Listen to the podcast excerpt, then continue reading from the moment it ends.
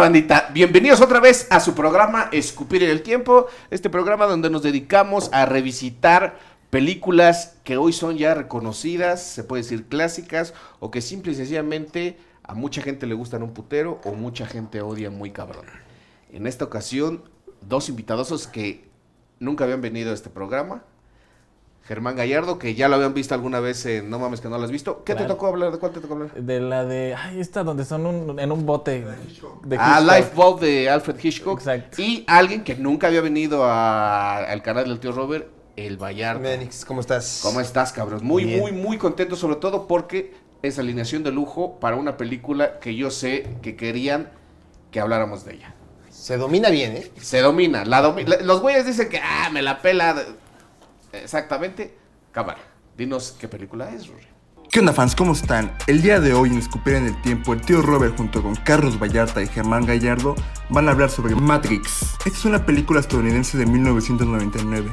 Es dirigida y escrita por Lily Wachowski y Lana Wachowski. Y es una película de ciencia ficción y tiene una duración de 131 minutos. Vean esta joya de charla. Bye. Así es. The Matrix. Ay, puto. Ay, puto. Yo voy a comenzar con este comentario. Eh, Jorge Ayala Blanco na- alguna vez dijo, bueno, eh, Jorge Ayala Blanco cada año da premios a lo que él ve del cine y tiene un premio que a mí siempre me ha dado mucha risa que me gustaría retomar, pero no le digan a Ayala Blanco, que es el premio a la película Pantalla Pendejos del año. y ese, y ese se lo ganó Matrix en su año y también se lo llegó a ganar Birdman. el Club de la Pelea. Ah, ¿tú de pelea? Inception. Yo creo que Inception también se la tuvo que ver ganado. Birdman también es medio pantalla pendejo. Sí, claro, sí. ¿Cuál? Birdman. Birdman. A mí me gusta Birdman, güey. Este, de hecho, bueno, las tres me gustan, o sea, ta- o sea, ya después... O sea, los tres somos pendejos. Sí, claro. Los Sí, tres nos Sí, sí, me apantallo. Sí, A mí me gusta. Rápidos y Furiosos, amigos. O sea, ya me- más a pantalla pendejos no puede haber aquí. Esa es la presentación de Germán Gallardo. El- yo soy Germán Gallardo y me gusta Rápido gusta y Furioso. Bueno, ¿cómo, ¿cómo entraron al universo Matrix? Yo puedo decir, por lo viejo que soy, que me tocó verla en el cine. Y todavía me acuerdo, la vi en Cinépolis Diana Eso. en el momento de su estreno. Qué delicia, la primera. La primera, cabrón. Yo la fui a ver, pero no me dejaron entrar. Porque era para adultos. Yo tenía como 16 años, 15 años. A mí sí me dejaron ver la, la tercera. ¿Sí? Y yo tenía 12 años, güey. No manches. Me dejaron pasar sin pedos. O sea, ya habías visto las anteriores. sí. Y la tercera, la- cuando se estrenó, porque se estrenaron en 2003, güey. Me acuerdo perfectamente. La tercera se estrenó en Re- 2003. la Matrix, este. Matrix. eh, La primera Matrix fue del 99. La segunda, Sí. ¿cómo se llama? ¿Matrix qué? Revolution, eh, Reloaded. Re- Reloaded. Reloaded y Revolution se estrenaron el mismo año con Sí. meses separadas. Sí, una, una en enero, Pero el febrero y la otra en noviembre, 2003. diciembre. Ajá. Y yo tenía 12 años, si mal no recuerdo, cuando se estrenaron la tercera. Y esa sí la fui a ver al cine. Bueno, y estamos de acuerdo o no en que la 2 y la 3 distan muchísimo de lo que fue la primera. ¿no? Sí, recientemente volví Está a ver bien la verga, dos. ¿de qué hablan? Son grandes pelis. No envejeció nada bien. Es que yo creo que lo- lo- el problema es todos, la, la ridiculez de los simbolismos que son así en la cara, ¿sabes? O sea, todo este cotorreo de que Neo es Jesucristo, en la primera está como lo suficientemente, ni tampoco tan sutil, pues, pero en la 2 y la 3 ya es como que, ay, miren, es Jesucristo, es Jesucristo. Pero, güey, las dos y las tres son, es anime live Sí. action, güey. No Sí, claro. mamen. Sí, o Eso sea. tiene su mérito, güey. Sí, la sí. neta. No. Sí, tendrá, tendrá su mérito, pero a mí la verdad es que la, la 2 y la 3, salvo la secuencia inicial de la 2, de la pelea esta en la carretera y la llegada de, de Neo y todo, que me pareció muy mamona. Y cuando la vi en cine, te lo juro que yo sudé, cabrón. O sea, termina esta secuencia y fue así de, "Ah, ¿qué acabo de vivir, cabrón?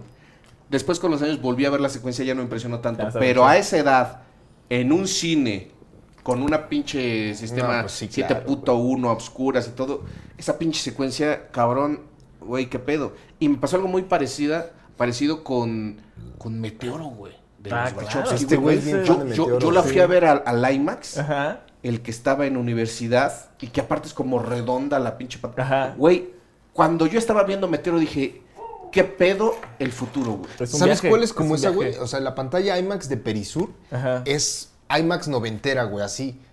curveada, gigante. Ese, Sí. Si quieren ver un IMAX, es en Perisur, güey. Cinépolis Perisur, neta, güey. Bueno, ahí es, güey. lo Acabo mismo- de ver Mortal Kombat ahí. Uf, Ah, ¿sí? qué delicia, cara. ¿Sí está buena pues Mortal bien- Kombat? Sí, está claro. bien. Para verla en IMAX, no mames. Güey, es que cagas, la güey. anterior estaba, las anteriores. Las anteriores. La primera estaba, estaba que decías, bueno, miren, pudo haber sido Mario Bros. No fue Mario Bros, ya estamos bien. Y luego hicieron Annihilation, que dijeron, ah, o sea, no era un reto, amigos. No era, no era que hicieran una como Mario Bros.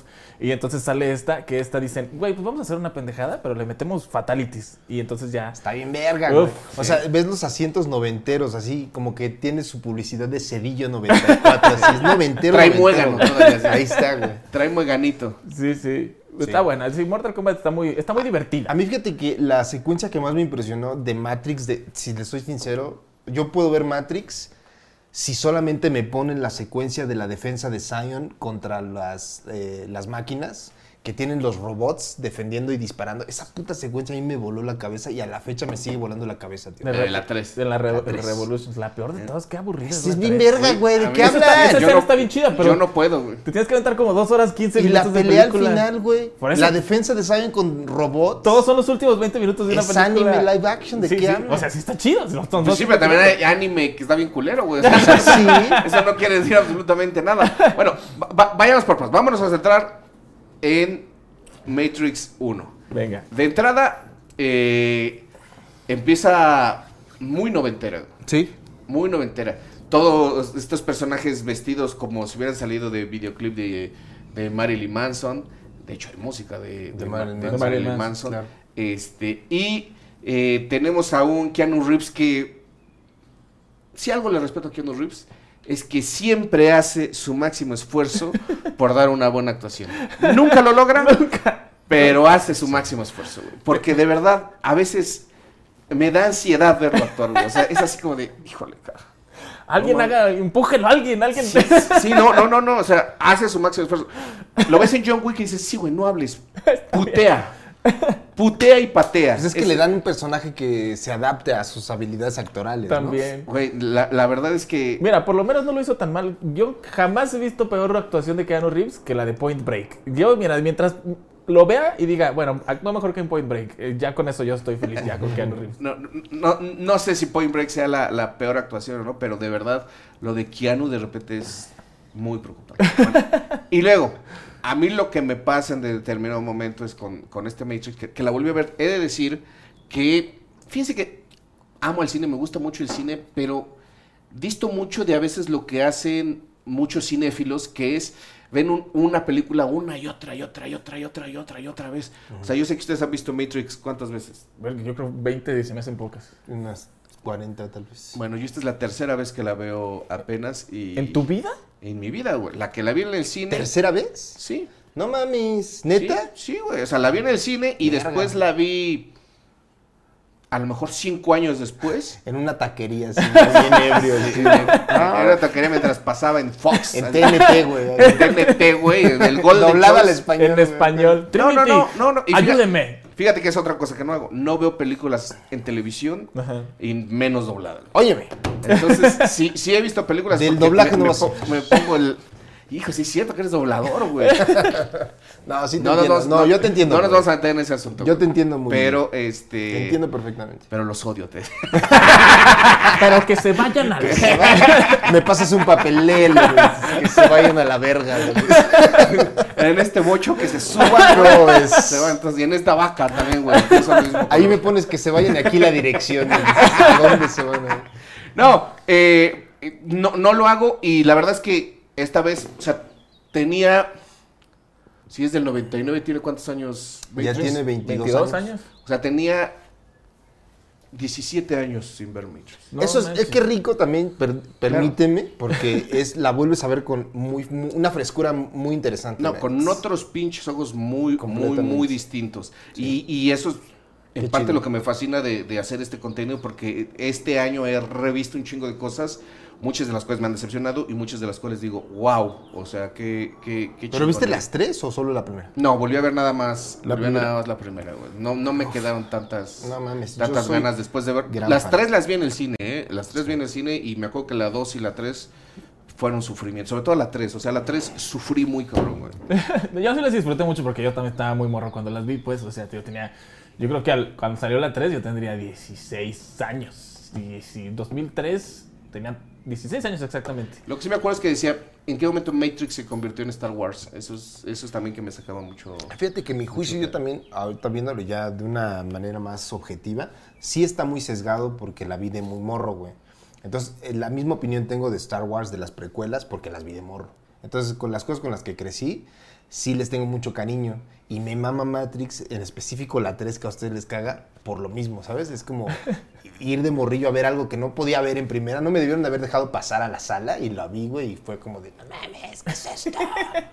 A mí me gusta mucho por eso, Matrix, la verdad. Puede ser, puede ser. O sea, la, la nostalgia siempre termina Sí, por... pues, yo la uno, la primera vez que la vi fue en VHS. O sea, ¿te imaginas lo horrible que debe de haber sido ver Matrix por primera vez en VHS? Güey, ahora pones un DVD y dices, se ve culera. Se ve cool. Exacto. Y yo un la DVD, cabrón. Sí, un VHS, güey. la rentaron en Macrovideocentro mis papás. La vi y me acuerdo que se acabó, la regresé y la volví a ver. Y ese día ya la o sea, ese día ya la tenían que regresar a- al videocentro. Entonces yo dije, la voy a ver todas las veces que pueda antes de que la tengan que regresar. O sea, yo a mis 14, 12 años. Este, y por ti digo, o sea, yo, la he visto 30 veces, o sea, la he visto un chingo de veces, la quiero mucho Matrix, me, me la sé de memoria, es la única que si me la pones, le puedes poner mute y yo te puedo ir diciendo exactamente qué están diciendo todos, o sea, es la única película en el mundo que me sé 98% de los diálogos. No mames. Ok, bueno. Creo que esta vez que la vi eh, hubo muchísimas más cosas que cuando era chavito no me hicieron tanta ruido ni me causaban tanta expectación. Si hay una especie de eh, profundidad analítica de lo que es el sistema. Sí. Es una crítica al sistema la primera. Es una crítica al sistema. Este, y me cayó muchísimo mejor el personaje interpretado por Joe, Joe Pantoliano. Mm, ya. eh, Cypher. Cypher, este, que suena Pfizer, cosa que me da miedo, porque ya me voy a vacunar, te decía. Este, eh, donde él es un cínico y empieza a decir, güeyes, a final de cuentas, ¿qué pedo, cabrón? O sea, es un sistema que a mí me funciona, dejen de mamar y déjenme seguir en este, en este trip. Es como un güey que no encuentra la utilidad de la esperanza, ¿no? Porque él ya mismo vio la, la esperanza no te va a dar la realidad inmediata. Y la realidad inmediata es un pinche mundo de la verga, donde no disfrutas nada. Entonces yo abandono la esperanza y quiero volver al sistema que sí me gusta porque no tengo que esperar nada, solamente todo lo tengo ahí, ¿no? Todo Pero- es bonito. Pero es muy curioso y, y eso se me hace muy fuerte. O sea, ahora hay cosas que me impactaron muchísimo más que las putizas. Pero cuando uno era chavo decía, ah, no mames, el neo se hace así. Y, y- Sí, y claro. te salía tantito, tantita chis de la Suena verga, Rage ¿no? Against the Machine y al final. no. Pero ahora, ¿sabes qué me impresionó mucho? Lo que comían, güey. Que dicen, trágate esto y que parece como Su engrudo, ¿no? su engrudito, que parece, ¿cómo se llama este? Esto que es como yogur, pero... Como co- co- coque. ¿Eh? Como vulgaritos, como... Hay otro que, que hacen dulces, pero bueno, no me acuerdo. Tapioca, güey. Parece que tragan tapioca, güey. Y le dice, no, trágate esto, cabrón. Y le dice, esto es la realidad. Y dice, nos salimos del sistema para esto, güey. Un lugar donde tienes Sí. que estar conviviendo con unos güeyes que, que se siente, se percibe que apestan a madres, güey. Claro. Hasta la vieja seguramente le apestaba el culo a madres, güey. Este, eh, tragan, tragan horrible, güey. Están este, bajo las órdenes de, de Lauren Fishburne, que tampoco se ve que es el tipo más agradable del mundo, y les dice, ¿esto es? Sí, yo, a mí si me despiertan, yo me levanto y digo, no, gracias. Y me vuelvo a meter, ¿sabes? O sea, ¿por qué te querrías quedar en ese mundo horrible, güey? Por la esperanza, güey. ¿Pero la esperanza de qué? De mejorar el mundo. Y la esperanza no es una utopía. No estuvimos ya en Sí, ese mundo. No, sí, por eso, pero a lo que los, los- los motiva a estos güeyes es la esperanza. Y eh, lo como dices, Cypher es un cínico que dice la esperanza vale verga. No tienen ni teles, ni Exacto, teles o sea, tienen. no, ya la verga todo. No ¿Qué pueden ver? Matrix, güey. Ellos no pueden ver Matrix, no ¿Qué- pueden qué- ver Star qué? Wars. Dice, ¿puedo meterme de nuevo al sistema y disfrutar mi vida? O bien, eh, quedarme hasta que salga la segunda parte de Matrix y bailar ahí en la cueva como bailan. Su, su No. música tecno, hacer una orgía de 400 personas. Ya me acordé de la música tecno. Tambores ahí, güey, así. chum, chum, chum. Era como estar Safridú, escuchando a Safridú. No, dice a la verga, yo quiero mi filete. ¿no? Sí, Porque güey, dice. Eso me, me impresionó mucho, güey. Le dice, yo sé que esto no es real. pero... Y, y- ¿Sabe y- y- y re- y se- sabe chingoncísimo. Y vuelvo con Lauren Fishburne cuando le dice a Neo, a ver, partamos de qué es la realidad, güey. Claro. Solamente son impulsos eléctricos en- Interpretadas por tu cerebro. en tu cerebro, güey. Sí. Y, y- y algo de lo que yo estoy muy interesado es esta cuestión de que, a ver, el ser humano no es la medida, cabrón. O sea, el ser humano dice, este, es- es- esto para mí es doloroso y creo que es doloroso para, para todo el pinche mundo. Yo, yo- hay, hay un chiste que hago en, en- en- en la hora, en la hora feliz donde la gente dice, es que no mames, esta pinche botella se tarda 400 años en degradarse, güey. Es un verguero de tiempo. Y digo, no, güey. Para el planeta se imputiza, güey. El planeta agarra y dice, dame esa pinche botella, la voy a desintegrar en putiza. ¡Ah! 400 años, güey. Nuevo récord, güey. Porque para un planeta que tiene millones de años, güey, 400 años es nada, cabrón. Entonces, cuando tú estás pensando la realidad como tú la asimilas, puede ser que esa no sea la realidad, güey. O sea, puede ser que, que- que- que esta eh, Matrix pueda ser tan real como, como a cualquier otra cual- cualquier otra este, opción. Sí, todo es como una especie de... eh, hay una serie que es Animatrix. Animatrix tiene eh, varios cortos que están ligados a la historia.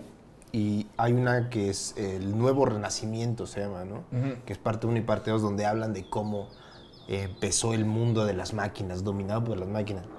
Y hay una escena bien fuerte que me mama, güey, que es donde las máquinas tienen a un humano eh, y eh, to- todo es narración. Y una mujer está narrando todo lo que ocurrió. Y tienen a un humano las máquinas y tiene como la parte del cráneo abierta y le están picando partes del cerebro. Entonces el, el humano se ríe. Y luego le pican otra parte y llora, ¿no? Y empiezan a decir, se dieron cuenta qué pedo. Y así fue como nos manipularon. Les crean el programa, los meten todos a la simulación y el calor corporal que crean lo usan para su, su- su- como batería. Eso está muy cabrón, güey. O sea, solo es lo que percibes acá, lo que es la realidad. Si no tuvieras cerebro, ¿cuál sería tu realidad? La oscuridad, güey. Esa sería la realidad. ya nos pusimos muy. Esto se puso muy cabrón, amigos. Sí, no, pero es que es, es, es, es muy interesante porque incluso también una parte que, que me pareció demodel- demoledora esta vez que la vi es cuando eh, el, el malo, ¿cómo se llama? Smith, el agente Smith, Smith, el agente Smith le dice a Lawrence Fishburne, güey, nosotros cuando intentamos hacer este especie de ganado humano que nos, nos iba a estar alimentando, dijimos, vamos a hacerle un programa Sí. donde todos sean felices y donde todo está... Y no se puede, No se cabrón. No se puede con, con ustedes, mamones. Eso no lo se dicen en puede. la segunda, güey. En no, la segunda- primera. lo- Sí, pero en la segunda Lo vuelven a eh, repetir. eh, lo, lo- lo explayan todavía más cuando encuentran al arquitecto, que es el programa que diseñó eh, estructuralmente la Matrix, y dice eso, güey. Sí, dice, o sea, La primera versión. ya sabemos que se van a tratar de salir, entonces les vamos a crear otro programa que ustedes lo usen como para que sea su, su anzuelo de la esperanza. Sí. Y entonces cuando lleguen a él, entonces nosotros decimos, ah, ok, ya llegaron a este lado, y entonces ahí ya los matamos y lo volvemos a O sea, ellos mismos dedu- dedujeron que la naturaleza humana es la imperfección, porque el primer programa, las primeras versiones eran, todo era bien, felicidad, amor, y el Smith lo dice eso en esa, en esa parte, perdimos ganados enteros, ¿no? Perdimos pinches cosechas enteras de humanos porque no aceptaban el programa, y las máquinas mismas, creadas por humanos, deducen lo que su creador quería realmente, que es la imperfección, güey. Lo más similar a la humanidad es la imperfección y les hacemos un programa imperfecto con guerras y con todo ese pedo. Y entonces vuelvo a Cypher. Cypher no estaba tan mal, güey. No, pues es que lo que te digo, o sea, yo, ¿por qué no querrías salirte de la Matrix? O sea, no tienen tele, te digo, no pueden, no pueden ver el Chavo del 8, ellos no saben quién es el Chavo del 8. ¿Sabes? La gente que le están haciendo ahí. No, no sé si lo que quiero de la realidad es el Chavo del Ocho, güey. Pero por ejemplo, o sea, tú no podrías tener tu canal de YouTube hablando de películas en. en- o sea, ¿a qué vas ahí? O sea, pues aquí está chido, aquí está a gusto. Eh, sí, ya sé que es falso, ya sé que estoy siendo. ¿Sabes? Pues es lo mismo. O sea, tú tienes tu, te- tu teléfono y ya sabes que hay un montón de niños muriéndose de hambre en África este, o, en, o en Asia haciendo esto.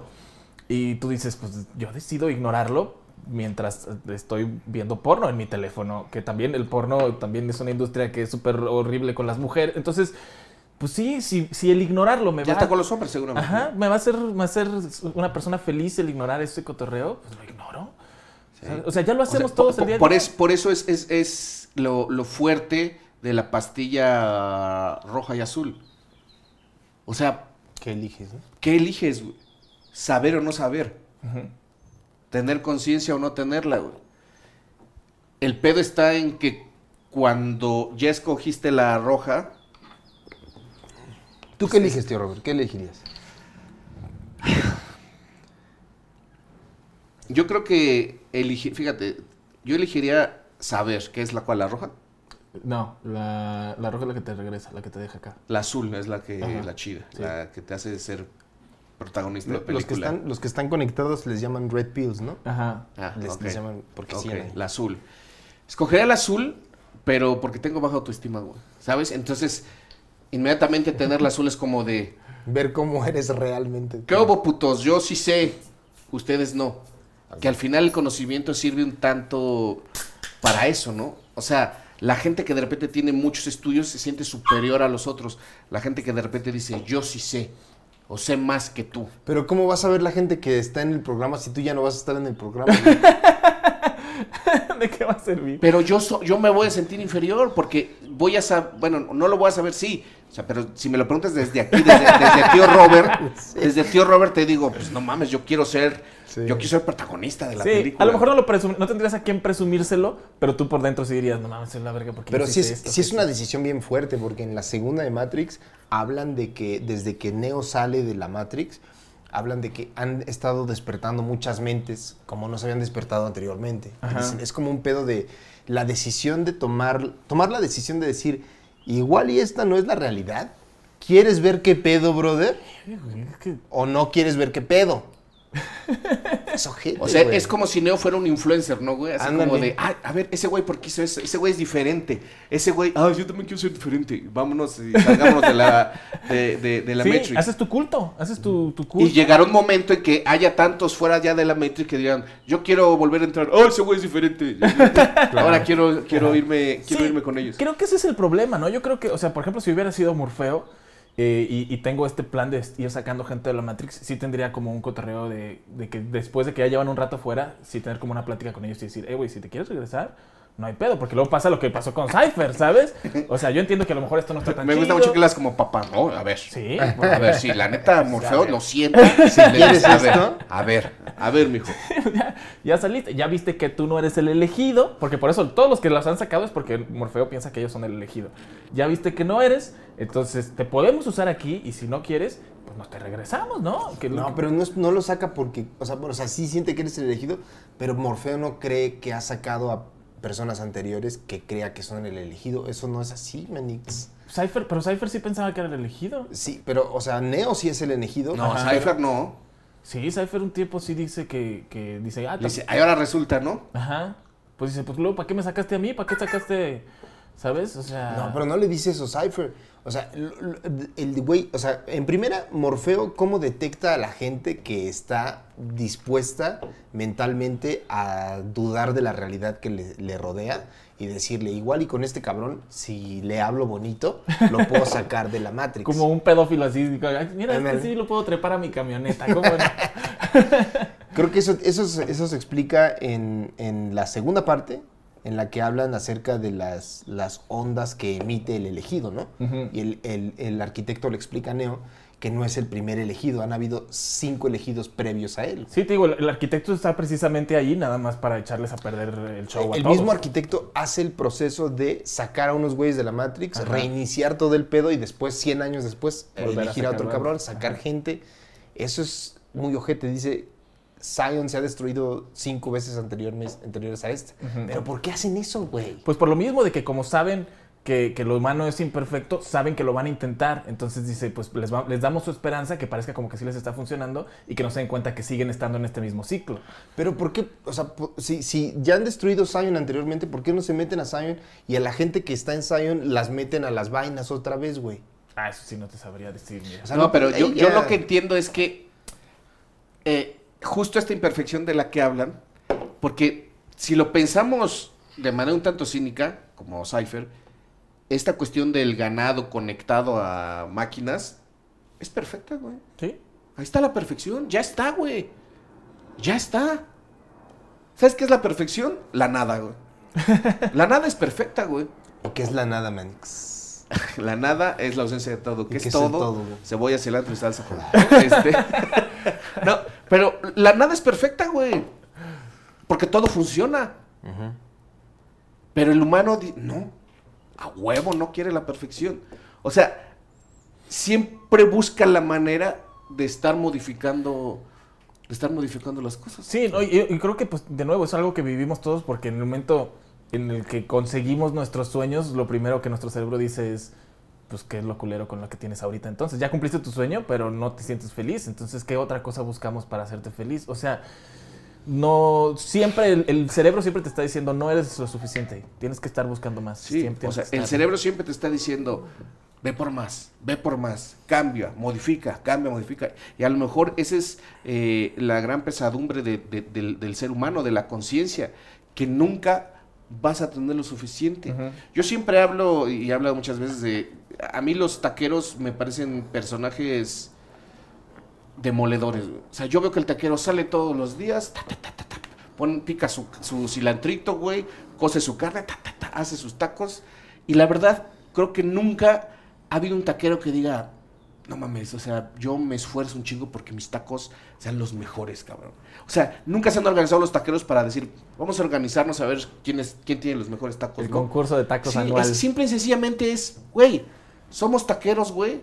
Démosle, démosle a los, a, a los tacos y, y- y no hay, no hay más búsqueda, güey. ¿Sabes? No quieren descubrir el hilo negro, güey. Tienen, tienen una señora en casa que a lo mejor no es la más guapa, Tú pero tienes una fascinación con los taqueros de Amen. con los Como taqueros y Coco los tacos. con las señoras. Güey, es que yo, yo los veo como seres eh, realizados, güey. Te lo juro, o sea, yo, yo digo, ¿por qué no se vuelven locos, güey?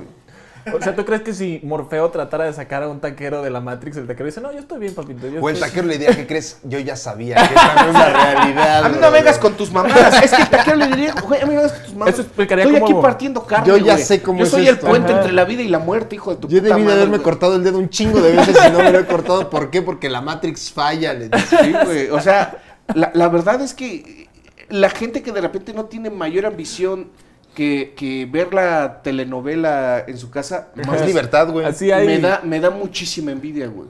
así hay- Porque habemos unos que tenemos que despertarnos todos los días con estrés y tensión en la panza por tratar de ser mejores cada vez. Puta madre, güey. Qué suplicio, güey. Eso, se lo, eso lo dice Cypher. Cypher, a- a ignorance is bliss. Ignorance is bliss. La ignorancia. La sí. ignorancia es felicidad. Y justo, y, y- y- y me, me da mucha curiosidad porque justo la semana pasada hablamos de Forrest Gump y creíamos que esa era la, pues como la temática principal de, de, de Forrest Gump. Que Forrest no le afectaba nada de lo que había a su alrededor, a pesar de que el mundo se estaba desmoronando, y él en determinado momento era pues feliz, o sea, Sí. no, no- no le afectaba. Y al ignorar todas las consecuencias de lo que pasaba a su alrededor, él seguía triunfando. Pero los triunfos y las pérdidas rara vez lo, lo bajoneaban, salvo cuando lo deja la vieja y que se echa a correr. Y cuando se entera que tiene un hijo y por primera vez se tensa y dice, ¿es idiota? Y dice, no, güey, tranquilo, está bien. Entonces, es, me parece, me parece modelo- demoledor y me parece sobre todo este, muy interesante que venga eh, esta cuestión en, en dos productos meramente hollywoodenses eh, que sostiene una industria, Hollywood sostiene una industria que habla de ser la fábrica, la fábrica de sueños. sueños. Entonces esto como que se contradice, se contradice un poquito. O a lo mejor, al contrario, solamente lo reafirma. Es decir, vamos a hacer películas para que no estés consciente de, de tu realidad y mejor vive aquí adentro. A lo mejor el cine es como una pequeña Matrix, pero por abonos, ¿sabes? No, y es, O una, sea, es, es voluntaria, pues tú estás, tú vas a... es de permanencia voluntaria. Tú precisamente, o sea, hay muchas veces me dicen, oye, vamos a ver tal película. Y yo le digo, no, Manix, porque ahorita, la verdad, ando medio depresivo, ¿no? Por ejemplo, Precious o cosas así. Y digo, la neta, ando medio depresivo. Entonces, ¿qué te parece mejor? Vamos a ver, o sea, Speed Racer, ¿no? Vamos a ver, o sea, una cosa que dices, algo que me ayude a que se me olvide todos los problemas que tengo ahorita y que sean gente brincando de pared en pared y disparando balazos y haciendo estupideces que van a hacer que mínimo por hora y media, dos horas, se me olvide que la realidad en la que estoy viviendo. Sí, Sabes que hay mucha gente que se emputa cuando su película no tiene un final feliz. Que dice que se siente robada. Dice, Sí. ¿qué pedo? Porque esta pinche película no acabó bien. Me emputa. Woody Allen decía al contrario. Dice, si la gente sale de de mis películas, hice bien mi chamba. Pero hay cierto tipo de público para las de Woody Allen, pero la mayoría quiere ir a una película a sentirse bien, a salir de su realidad y meterse en esta Matrix por abonos voluntaria, donde este se, se, se ve inmiscuido en otra, en otra realidad. A, a mí, yo creo, a mí me mamaron, me empezaron a mamar los finales no felices cuando vi el final de Seven Manix. Para mí fue de, ¡ay, qué delicia! Claro, es lo que yo quería. Si hubiera terminado bien, hubiera sido "Ah". Pero termina mal y dices, claro, como que algo se activa, ¿no? Sí, o sea, que, que, que la gente, que la gente se vaya destrozada. Hay Hecha mierda. de- Sí, sí, que la gente se vaya hecha mierda, porque también es una. Como en la guerra, me mama la guerra. de que la gente termina hecha mierda. La gente tendría que tener más guerra. No, o sea, también es un eh, eh, es un divertimento. O sea, es que no entiendo. La gente le va a subirse a la montaña rusa, pero odia las películas con, con, con finales Con culeros. finales culeros. Uno de los finales que a mí más me mama en la vida es el final de este la película de Aronofsky con Ellen Burstyn y Jennifer Connelly. Requiem por un sueño. Requiem, sí. Requiem por un sueño acaba de una manera demoledora y la culerada que hace Aronofsky, que bueno, que se tiene que vivir en, en cine, es que es de las pocas películas, solamente lo he visto dos veces, pero con esa intención, de que los créditos están sobre blanco y con letras negras en lugar de letras blancas sobre fondo negro. Negro. ¿Por qué? Cuando el fondo blanco es proyectado en el cine, Te iluminas todo. iluminas toda la sala. Ajá, se Wow. ilumina toda la sala. Entonces, lo que hace Aronofsky es, a ver, putos, yo no les voy a dar chance de que se salgan... eh, que nadie los vea sufrir. que- no, no, sí, o sea, que se salgan rápido de la... Al contrario, que se salgan lento de la ficción. Ya. O sea, lo que es que acaba la película, ¡fum! Un chingo de luz y es así de, ah, no mames, espérate, güey. O sea, te, te- te confronta con, con, con, con el mundo en Pero también te putiza. confronta a tres segundos porque en chinga quitas los créditos. güey. Ah, bueno, pero, Pero en si, la, si la ves en, si la ves en DVD, yo que veo Requiem por un sueño en, en el cine, este, sí pasaba esto, güey. De repente era así de, espérate, cabrón, o sea, todavía estoy metido en esa mierda, güey. Espérame, güey. Sí, por ejemplo, fíjate, Requiem, creo que Requiem es una gran película, pero es una película que yo vi una vez y dije, no, la vuelvo a ver. Sí está muy chida tu película, Pepito, pero no me quiero volver a sentir así en mi vida. No seas puto, güey. No manches, o sea, me gusta, sí me gusta que una película me genere... Funny Games, ¿has visto Funny Games, la de Haneke, la Funny? Games no la he visto porque me da No miedo también por lo mames, mismo. güey. No, no, no, no, güey. O sea, de- hablemos de películas para sufrir, cabrón. Poh. A mí, ¿sabes cuál me da en la madre? Siempre a tu lado, Manix. O cualquier película de perritos que se mueven. de verdad, no puedo con ellas, güey. No puedo, güey. O sea, deja chico, jamás le vi. O sea, nada más vi el póster y dije, estás No, pendejo si crees yo. que yo voy a ver esa. No, güey, vete la verga. No puedo, no puedo, man. ¿No? Puedo ver cualquier cosa así, ojete, pero de perritos que se mueren no puedo, güey. No puedo, güey. O sea, yo en John Wick, en la primera mitad de John Wick, estás llorando. Estaba tú. hecho mierda, güey, cuando la vi por primera La de vez. todos los perritos van al cielo, ¿esa no la viste? Eso no, no, Todos los perros van al cielo. No la voy a ver, probablemente. Güey, no, pero es- te presentan el cielo de perritos, güey. Se la pasa- O sea, sí se muere, pero son Pero sus aventuras cielo. en el cielo, güey. Sí, o sea, está chido. se La de Skipper, la de donde sale este Frankie Muniz. No mames, qué lloradera, güey. Marley y yo, güey, ahorita la güey. Pero oye, por ejemplo, en Matrix, este, yo, yo así ya llorando también, ya sabes. Vamos a hablar de Matrix mejor. En Matrix, yo siempre he tenido, hablando precisamente de la escena esta de Cypher cuando habla con, con Mr. Smith, siempre he tenido, y tú que la viste más recientemente, dime si tú encontraste como... eh, pero a mí siempre, yo siempre me he peleado porque... Este, Tu- Tengo que ir al baño. Le- Sí. Aposté que iba a pasar esto. Ajá. antes de grabar, dijo, a mí lo que me da miedo es que te vayas a levantar al baño. Y Carlitos dijo, no va a pasar. Y mira nada más. Es que después de cinco chelas en 50 Media hora, minutos. güey. Sí, güey, se pasa de verga. Este. Cypher eh, está hablando con el señor Smith, ¿no? Y le dice todo ese cotorreo de que manténme aquí en la Matrix, yo te doy a Morfeo y todo el pedo, y, y fin. Este, pero para tú entrar a la Matrix, te tienes que conectar esta cosa gigante, te tienes que primero sentar en un sillón, conectarte a esa cosa gigante, un güey en la computadora te manda a la Matrix y luego ese mismo güey te está checando todo el tiempo y te manda un teléfono y te dice, agarra este teléfono para que salgas de la Matrix. Si Cypher estaba metido en la Matrix a escondidas, quién le metió esa cosa en la nuca, quién le programó la computadora para que lo metiera, quién le programó la computadora para que lo sacara. La respuesta es no lo sé. no lo sé, Germán. Sup- supongo que es, es de esas cosas que son Deus ex máquina. Deus Mira, nunca, sí, nunca claro. mejor dicho. Este, porque voy a- Eh, pero sí, bueno, sí tiene ciertas impre- eh, imprecisiones. A lo mejor él solito se podría, se podría conectar y meterse a la. O sea, yo creo que, o sea, ya, de que le podemos encontrar, yo creo que ya alguien se los preguntó a, los, a las Wachowski, este, ya dieron como una respuesta de que ellos dijeron, no, es que así, ya ¿sabes? Pero pues a fin de cuentas, en la película nunca te lo explican, en la película nunca te, ¿sabes? Y yo siempre de morro, desde morro decía, ¿qué? ¿Cómo? ¿Pero cómo le hizo? Oye, ¿y tú no crees que el tiempo le ha pasado factura a Matrix? Fíjate que creo que no, ¿eh? O sea, en ciertas cosas, por ejemplo, por e- ese- eso de los simbolismos, como se la pasan diciéndole como de que, ay, tú eres mi salvador y cosas así, o sea, pero como que se lo dicen de cotorreo y tú dices, ya, o sea, obviamente estás tratando de decirme que este güey es como el Jesucristo y todo eso, como que ya no envejeció tan chido la forma en la que es en la... Pero la más, más que eso, o sea, pensamos que nunca sucedería, pero yo la vi en la mañana y, y sí me parecieron los efectos. Sí se avejentan, güey. Fíjate, o sea, o sea, o sea, sí. ya cuando vi el. O sea, ya decía. Esto lo puedo ver en. En un programa televisivo. Claro, pero no se ve, no se ve como, no se nota que es pantalla verde, pues, ¿sabes? No se nota, no se nota que, porque todos hemos visto ese set, ¿no? Que es este como círculo donde están todas las camaritas así y lo están agarrando con cables y todo es verde. Y cuando lo ves, tú dices, ok, a lo mejor el fondo sí es falso y todo el pedo, pero no se ve ahí como tan obvia la, cama, el- la pantalla verde, ¿sí me entiendes? No se ve como que esté mal recortado, no se ve como que la diferencia de color entre el fondo y él, o sea, Puede ser. Yo lo que veo es que ya no es tan espectacular. O sea, ya, ya hubo una serie de, eh, de películas que no solamente han alcanzado, sino rebasado el nivel de espectacularidad.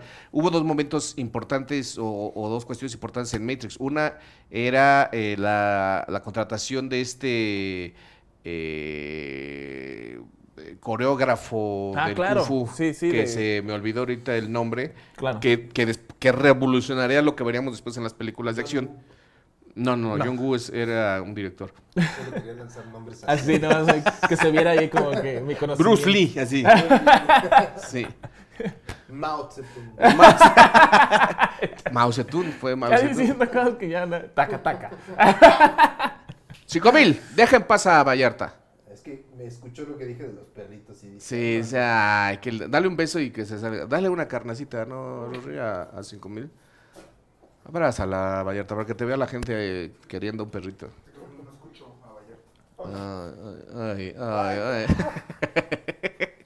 ok, ese es 5 mil otra vez robándose, robándose el show. Ya, 5, 5. Le estás arreglando la cara a los invitados. ¿De qué hablamos? Ven, te van a dar una carnaza, te van a dar de comer. ¿En qué estábamos? Ah, que yo les decía que yo sentía que los efectos especiales sí han envejecido un poquitín. Ya no me pareció tan espectacular como en su momento. O sea, creo que incluso con las coreografías y los efectos especiales, o sea, John Wick me parece todavía más, más demoledora.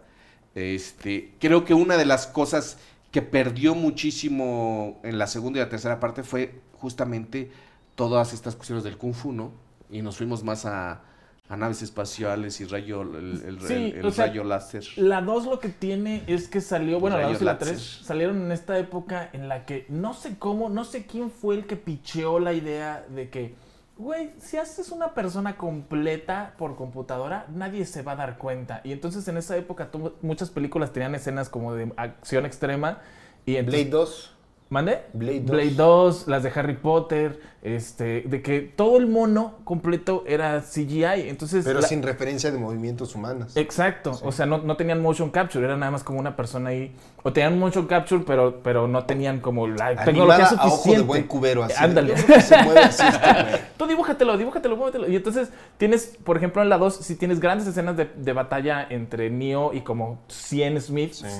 Pero todo es por computadora. Entonces es Se ve como. chafón, güey. Ajá, entonces te saca mucho de la película. A pesar de que la escena está muy bien hecha y está muy bien editada y está muy bien dirigida, el hecho de que los monos se vean tan irreales, o sea, dices, güey, es que sí está bonito, pero. y es algo que no tiene la primera, porque la primera, según vi, seis meses tuvieron de entrenamiento Lauren, Keanu y la Catherine Ajá. para, para lograr hacer esos, todos esos movimientos. Y la verdad lo hacen bastante, ¿Te acuerdas lo hacen bastante bien. cuando, cuando por primera vez Neo está entrenando con, con Morfeo Ajá. en el programa de entrenamiento y aprende karate porque le descargan un programa, ¿no? De Ajá, cómo Fu. jiu-jitsu. I know Kung Fu. Que así fuera con el stand-up, Manix. Que te dijeran, ya sé hacer stand-up. Es que, sabe- es que ahí es donde la cagan. descargan ¿Sabes así. cómo chingabas a los de la Matrix en, en putiza? Le cuentas un chiste al robot, güey. Le cuentas un chiste al robot y el robot así, no entiendo, no entiendo. no entiendo". Esa es la gran diferencia. Nunca van a poder hacer un robot No va a tener un mal que sea gracioso, güey. Ese es un buen punto, ¿eh? Jamás, güey. No se va a poder, güey. No se va. Bueno, Se, se ha hablado de que igual y sí. O sea, estamos subestimando mucho el algoritmo, Manix. Ay, perdón.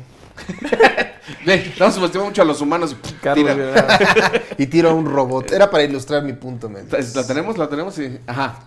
Yo creo que sí, y en una de esas sí, sí se puede. O sea, entre más avanzado sea, igual y sí se puede. No O sea- creo. Ya la verdad lo veo muy. Güey, ya hay difícil. música hecha por algoritmos, güey. Eso es cierto. O sea, por ejemplo, es más, hay algoritmos que tú, así páginas de internet que tú te puedes meter y decirle, quiero un dibujo de una jirafa que tiene un sombrero de piña.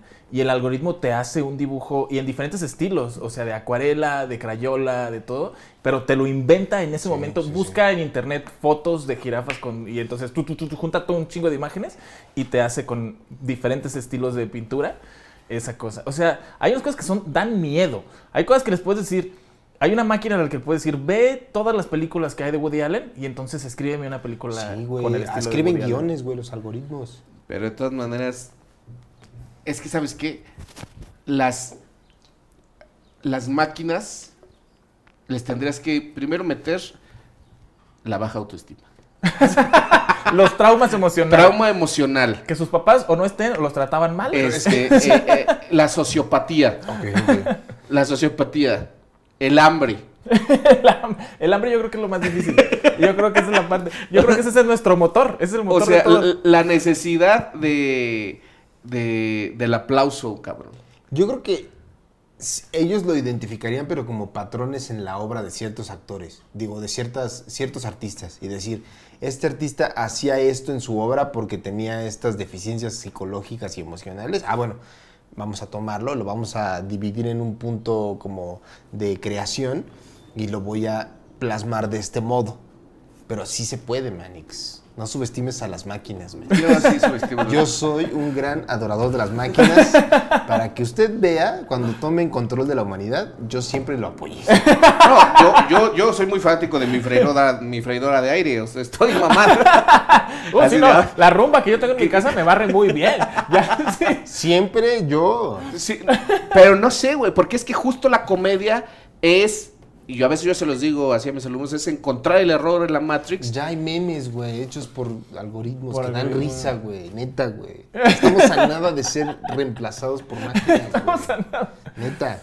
Ay, Dios mío. Memes bien cagados. güey. Oigan, ustedes sabían, porque ya me estoy, ya estoy tripeando con esto, amigos, es demasiada información, me está poniendo muy mal. Este, ¿ustedes sabían que el, el doble de riesgo de Keanu Reeves en Matrix es el que lo dirigió en John Wick? Ah, sí. Eran doble, los hermanos que hicieron la primera de John Wick, que la escribieron y la dirigieron, son dobles de riesgo. Por eso, por eso es que John Wick funciona tan chido, por eso es que todas las coreografías están chidas, porque fuck.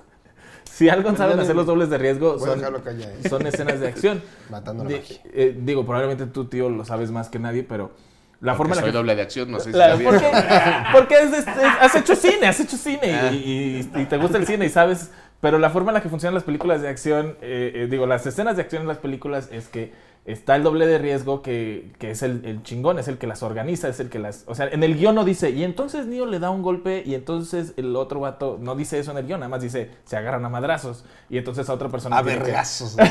se agarran a vergas. Es como la mitad del guion de Mortal Kombat. La de vergazos. ¿Te acuerdas de la de vergazos? Eh, en, en, en las clases de cine le llaman el, el método de y atacaron los indios. Y atacaron, exacto, ¿no? Porque O sea, así eran los guiones. De repente decías, bueno, entonces John Wayne se asoma por la ventana y en ese momento atacaron, Ataca- Güey, atacan los perdóname, pero cuando yo escribía guiones para mí mismo, sí detallaba las peleas. Está bien, ¿no? Y eso es lo, en Pues, realidad es lo que se debe hacer. Pero durante muchos años no fue así. Ah. Eh. Se utilizaba él, atacaron los indios. Sí. O se agarran a se vergazos. agarran a vergazos. Sí, y claro, no. Ya Una vez entra. escribí un guion donde disparaban una Gatling gun, así, hacia una nave. Y un cabrón era tan poderoso que se paraba y caminaba en balas por balas hasta llegar al avión, güey. Y era de, güey, no mames, qué Güey, pinche deberías soy, deberías dirigir en Bollywood. Era, era, era muy poderoso tu, Sí, o tu sea, personaje como para no volar, ¿eh? Se paraba así de bala en bala, güey, hasta llegar. Podía hacer eso, pero no podía volar. Mira, nada Sí, más. mira, podía caminar sobre balas, pero no podía volar. Las balas le hacían del puente hacia el avión para destruir el avión, güey. No Sí. mames, eso está bien verga. Describan sus secuencias de acción. debería Mira, mira, yo, yo no, mira, no me voy a reír ni de eso, ni de que los, los robots puedan contar chistes, porque una de esas pasa, güey. Una de esas claro. en 20 años me están poniendo aquí en un video así, mira, tío Robert, te burlabas de la película de, de Vallarta. tu personaje subiendo, subiendo sobre balas, güey. sí, güey. Y un robot haciendo memes sobre eso, así que mejor Va a pasar, tío Robert. va a pasar. Va a pasar. Ah, me da mucho miedo, güey. Me da mucho miedo. cuando, cuando sale ese entrevista de se agarran a vergazos, entra otro güey que es el, el- el coordinador o coreógrafo y él es el que, que es un doble de riesgo que se junta con sus amigos y hacen un set ficticio con cajas y, y cojines y entonces graban la secuencia de acción y se la dan al Lo director. que se habla es de que eh, montan el trazo, Ándale. la trazan. Ajá. Entonces de repente dicen esto. Y una de las cosas, porque ahorita estaba viendo un... un- me gusta mucho ver los... los que me gusta mucho ver las putizas de Kung Fu, pero me da mucha hueva ver las películas. güey. ¿Sabes? Sí. Para mí es como porno, es así como, de, adelántale donde ya abren largas. las patas, ¿no? Tanto en Kung Fu como en el porno, ¿no? Donde abren las patas, ahí quiero ver mis, pe- películas de Kung Fu y Donde empiezan a gritar, porno. mira. Ahí. Pero, y luego veo muchos documentales y vi este último que se ve en Netflix que se llama Kung Fu Kicks and Iron Fist o al- al- algo así. Bueno, no me acuerdo. Este, pero lo que hablan es que realmente la evolución de, de- de las peleas de Kung Fu y ese tipo de ondas es cuando se empezó a coreografiar tanto las putazos como los movimientos de cámara. Exacto. Antes nada más era Los madrazos los ya. madrazos o a veces la cámara. Pero no, eh, eso fue lo que hicieron los grandes este, cineastas de Kung Fu hongkoneses. Ajá, sí, tiene su nacimiento en Hong Kong. Todo es de Ajá. Hong Kong, sí. O sea, Matrix, eh, el, el, el- el coreógrafo que llevaron era de Hong Kong. Kill Bill es eh, coreografía. Sí, es Hong Kong. eh, este güey se me olvidó el nombre, pero es hiper famoso, güey, y ha trabajado con, Sí, con o sea, todo, con todo Lee es, güey. mundo. Se llama Sí. Ang Lee, güey. No, Ang Lee tampoco. O sea, por ejemplo, el que salía, Samo Lo, el que salía en Ley Marcial, Ah, ¿se acuerdan de claro, ese? qué belleza. Ese era un, ese El era, gordo. Ajá, era una estrella del Kung Fu en, en- en Hong. Kong. Y era, era también, cuando vino acá, eh, cuando no en él está serie- basada Kung Fu Panda. Ah, Exacto. O sea, el personaje Tenía Sí, su serie de, de, de- que era un detective, ¿no? Sí, es Ley Marcial, te digo. Ley Sí, Marcial Ley le metía Marcial. Samo Lo. Sí. Pues miren, la verdad es que lo de Matrix sigue, sigue teniendo mucha notoriedad, a pesar de que se hizo en un tiempo donde el internet todavía no era tan poderoso, o sea, no era ni el 10% de lo que hoy vivimos. Este, los teléfonos celulares estaban Sí, eran, eran adolescentes. Neo, Neo al principio de la película le entrega algo ilegal aparentemente a un güey y es un disquete. Le dice, nada más no le digas que yo no te lo di. Y el vato así como que, ah, sí, claro. Y tú dices, Güey, ¿qué pinche cosa ilegal vas a pasar en un disquete? Tenía como güey? 5 kilobytes, un Le- disquete le así caben de seis información, fotos. una madre así. Seis fotos le caben a un disquete. Seis fotos de Dragon Ball le cabían cuando yo iba al ciber. Sí, güey. Bueno, pero a lo mejor le cabían cuatro teras en ese disquete. no sabe. Yo guardaba la información en un disquete, o sea, cuando tenía que imprimir un documento de Word, Ajá. daba un disquete y se llenaba, güey. Hasta que me di cuenta que podía mandármelo al mail y descargarlo Más desde el ciber, ¿no? Ajá, claro. Pero, güey, le cabe un documento de Desde el Word, güey. ciber. Yo nunca hice tarea en el ciber, eso sí lo puedo. No, en tu casa, pero lo mandabas a- para imprimir. ¿Tú tenías impresora? Como tres meses. Yo tuve impresora tres meses y después nunca recargué el cartucho y tenía que ir al ciber, güey, a imprimir. Ah, es que mi, papá, mi papá se dedicaba a la computación, entonces Me sí, como éramos Carlitos. pobres, pero pobres pero con computadora. Para Carlitos, lo que le pasó a él, eso le pasó a todos. Si a mí me duró tres meses, a todo el mundo le Sí. toca. ¿Tú sí tenías impresora, güey? Sí, pero mis papás tenían la oficina de su trabajo en la Tenían casa. dinero, dile, Entonces, dile. yo tenía- no, no. Pero mis papás sí me querían. y Dice, yo entonces- viví en Guadalajara, no en Chicoloapa. Yo tuve como tres meses impresora y luego valió verga. Nunca recargamos nada. Bueno, pues chavos, un placer que hayan venido aquí a, a cotorrear de, de Matrix. Creo que es una película que se sigue dejando ver. Les voy a ser sincero, yo la empecé a ver y los primeros 25 minutos fue así como de... ay. Sí O sea, la sentía muy formulaica, cabrón. Muy pinche formulaica. El camino del héroe. es- dije, ah. Pero es que tú también tienes el pedo de que ya eres muy clavado del cine, güey. Sí, no, y sé cómo funcionan las reglas guionísticas. Por entonces, eso, de repente los, veo la fórmula, o sea, le conozco Sí, el truco sí, al mago. Completamente. Hay películas que, que no, aun, aun siendo guionista, no. Aquí me pasaba eso y decía, "Ah".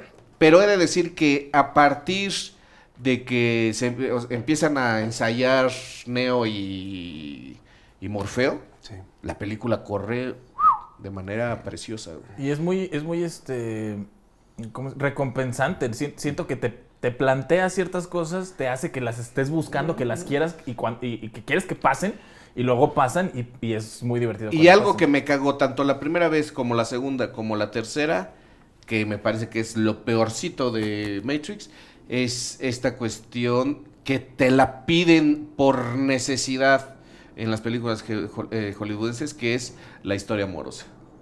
O sea, la historia amorosa entre Neo y... ¿Cómo se llama la chica? Es Trinity. Trinity está forzadísima, cabrón. Oye, no te mueras porque te amo y que a partir de eso reviva. Entonces, sí me quedé así como de, ¿what? No Sí, la cagues, y, no- cabrón. y lo- y más porque tienen como la peor química que se ha visto jamás en la, la historia. peor, güey. Pero eso luego lo explican en las otras, güey.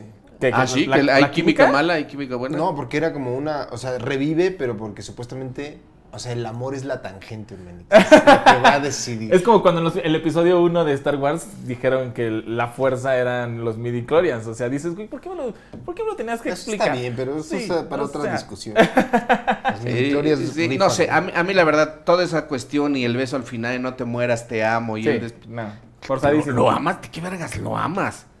O sea, si acaso te pareció guapo, güey. O sea, No, porque te ella- imaginaste que tiene un pitoto, se lo viste cuando estaba recién salido del. Ella misma ha dicho que lo ha visto por años, güey.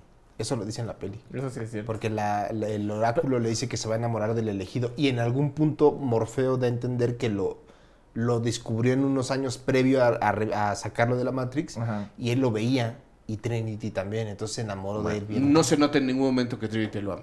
Sí. O sea, en ningún momento. Bueno, o pero sea, sí ya es no de Carrie Ann Moss, ¿no? No, no, no. No, no, no, es nada más de Carrie Ann Moss. O Un sea, po- un poquito del si en ningún momento dices, no mames, esa vieja ama a ese cabrón.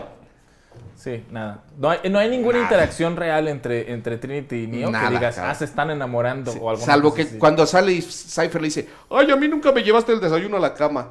Y le dice, ay, bueno, pero es que. Así se lo dice. Le dice, ay, no, pero... Ay, no, pero es que. Es que siquiera eso dije, ay, es que Ay, ay, ay. la verdad está guapo. Le dice, "Shh, cállate, Cuando una hembra quiere un hombre, por él puede dar la Pero ni vida. siquiera lo siento así. Pero bueno, o sea, Hollywood eh, con, con sus cuestiones formulaicas, pero de todas maneras, a mí me molesta luego mucho que vilipenden a, a- a- al cine hollywoodense, porque sí, tiene sus defectos, pero la verdad, a veces entrega excelentes productos como... Para mí no hay cine más allá de Hollywood, Manix. Perdóname, pero yo jamás he vituperado a la fábrica de sueños. Me mama. Serás el primero, porque, bueno, no sé si el primero, pero este sí hay mucha gente que no, no le gusta justo lo, lo formulaico y condescendiente que puede ser este eh, Sí, Hollywood. tiene sus, sus fórmulas ahí medio. Eh, Pero aún así, esos son los que ganan más dinero, ¿sabes? O sea, yo, o sea, por ejemplo, Tommy. Jerry ganó un chingo de lana. Yo la fui a ver y me mamó Tommy Jerry. Y, y no nada más a mí, a mi hijo. Estábamos los dos hipnotizados con Yo Tommy como sea, pero mi hijo... Pero- Mi hijo digo. estaba, papá, qué delicia de pero- película. Gracias por mi icy. Estaba con así. Pero lo que te digo es, Tommy Jerry es súper formulaica. Tommy Jerry era como que ya tienen así. Cocky, cocky cut le dicen los gringos cuando nada más agarras algo y le haces así como el molde y dices, aquí está, mira. Y funcionó de maravilla. Yo me la les va. pasé al, al puro. No, no, no puedo aportar a la discusión porque no he visto Tommy No la veas, jamás la veas, no. Horrible. No pensaba hacerlo. Sí, a menos que tengas un hijo y lo quieras llevar, pero. Yo creo que si tengo un hijo le voy a decir a Vallarta que por favor lo Lo lleve. lle- Llévalo. Llévalo junto con tu hijo. Está muy raro lo que acabo de decir. Nah, pero yo sé que Vallarta es muy bueno, con, tanto Sí. con los perritos como con los niños. Bueno, este, ¿lloras con las películas donde se mueren niños? Sí, también. Ya, desde que nació mi hijo ya lloro, güey. Entonces, Antes era Antes no lloraba. Antes Entonces era te lo puedo prestar. bueno. Antes decía, ¿dónde se muere el perro? Adelanto, para llorar chido. o sea, si va un tráiler y está a punto de atropellar un niño o un perrito, ¿a quién de- salvas? ahorita, en este momento, al niño. Ah, ahí está, hipócrita. Porque, o sea, si me hubieras preguntado esto antes de que naciera mi hijo, salvaba al perrito. Lo escuchó aquí primero, que Carlos Vallarta es un Ok. hipócrita. bueno, ahí te va. Es- el tráiler está a punto de atropellar un niño que no es tuyo o un perrito que sí es tuyo. El niño, el niño. Porque me identificaré con el dolor de su papá. ¿El niño o seis perritos que son tuyos? ¿El niño o seis perritos? ¿Puedo salvar dos perritos aunque sea de los míos? No. Es el niño o los seis perritos se mueren. Y los perritos se llaman como, como todos los... Como o sea, tu hijo. o sea, todos los nombres que pensaste para tus hijos están en esos perritos. Ah, Pero ¿por qué están en la carretera tantas personas? ¿Por qué hay Tantos seres vivos en la carretera. Así es la Matrix, cabrón, güey. ¿Y cállate. por qué un trailer No no, me se puede responde. frenar? Píldora azul, píldora naranja, güey. Píldora roja. ¿Por qué el trailer los va a matar a todos? ¿Por qué no se puede mover poquito y nada más matar a No. unos cuantos? Este, híjole, güey. El tráiler lo maneja la gente Smith, güey. O sea, Con dolo, lo va a hacer con dolo. con dolo, güey. El niño, dijo el niño. Que se mueran los perros, me vale verga. Que son los feos. Siempre y cuando no lo vea yo, o sea, solo voy a agarrar al niño y voy a cubrirlo. con- Para no llorar, lo hago. güey. No, te vas a salpicar, o sea, son seis perros, te vas, Pero vas voy a a salpicar mis la ojos sangre. cerrados, man. O sea, tampoco Sí. soy un idiota. Así, su, su cabecita cercenada es... Tú vas a estar así, vas a voltear y lo primero que vas a hacer, ¡ay, este está vivo! ¡No, le falta el cuerpo! Voy a, ver- voy a eh, caminar así de vuelta a casa con el niño que salvé. Así, mira, así como ese niño cercenado del cuadro que, que nadie está viendo, pero así. Pero bueno, ¿Qué pedo con ese cuadro? Hay un este... es un maguffin del programa, así que la gente no sepa que hay un O sea, cuadro. tienes tus sombreros y tus boinas. Y Y, hay luego un- un niño con el brazo cortado, güey. Pero con sus, con sus cosas de guerra, que habla de la guerra. Sí, es un... Es, es, es, Dime qué psicópata no usa anti- sombrero, tío Robert. por Dios. Y boinas. Hay un, hay un video de un niño como de esta edad que le hacen este cotorreo de, de la moral en el que les ponen un tren que lo puedes bifurcar a dos lugares y uno de esos lugares son ocho personas o diez personas y el otro son nada más tres personas pero son tu familia.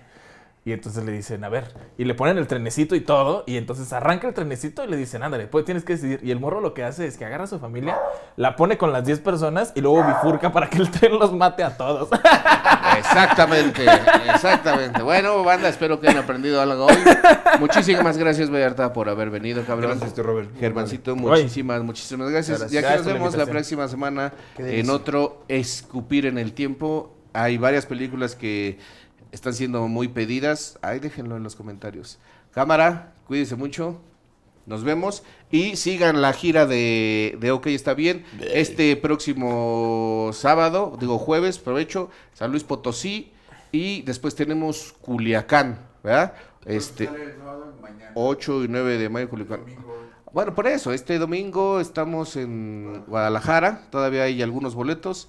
Jueves San Luis Potosí y después 8 y 9 de mayo en o 7 y 8 Vamos a Culiacán, cabrón. Va a estar chingón y ahí vamos con la película. Cámara, cuídense un chinguero.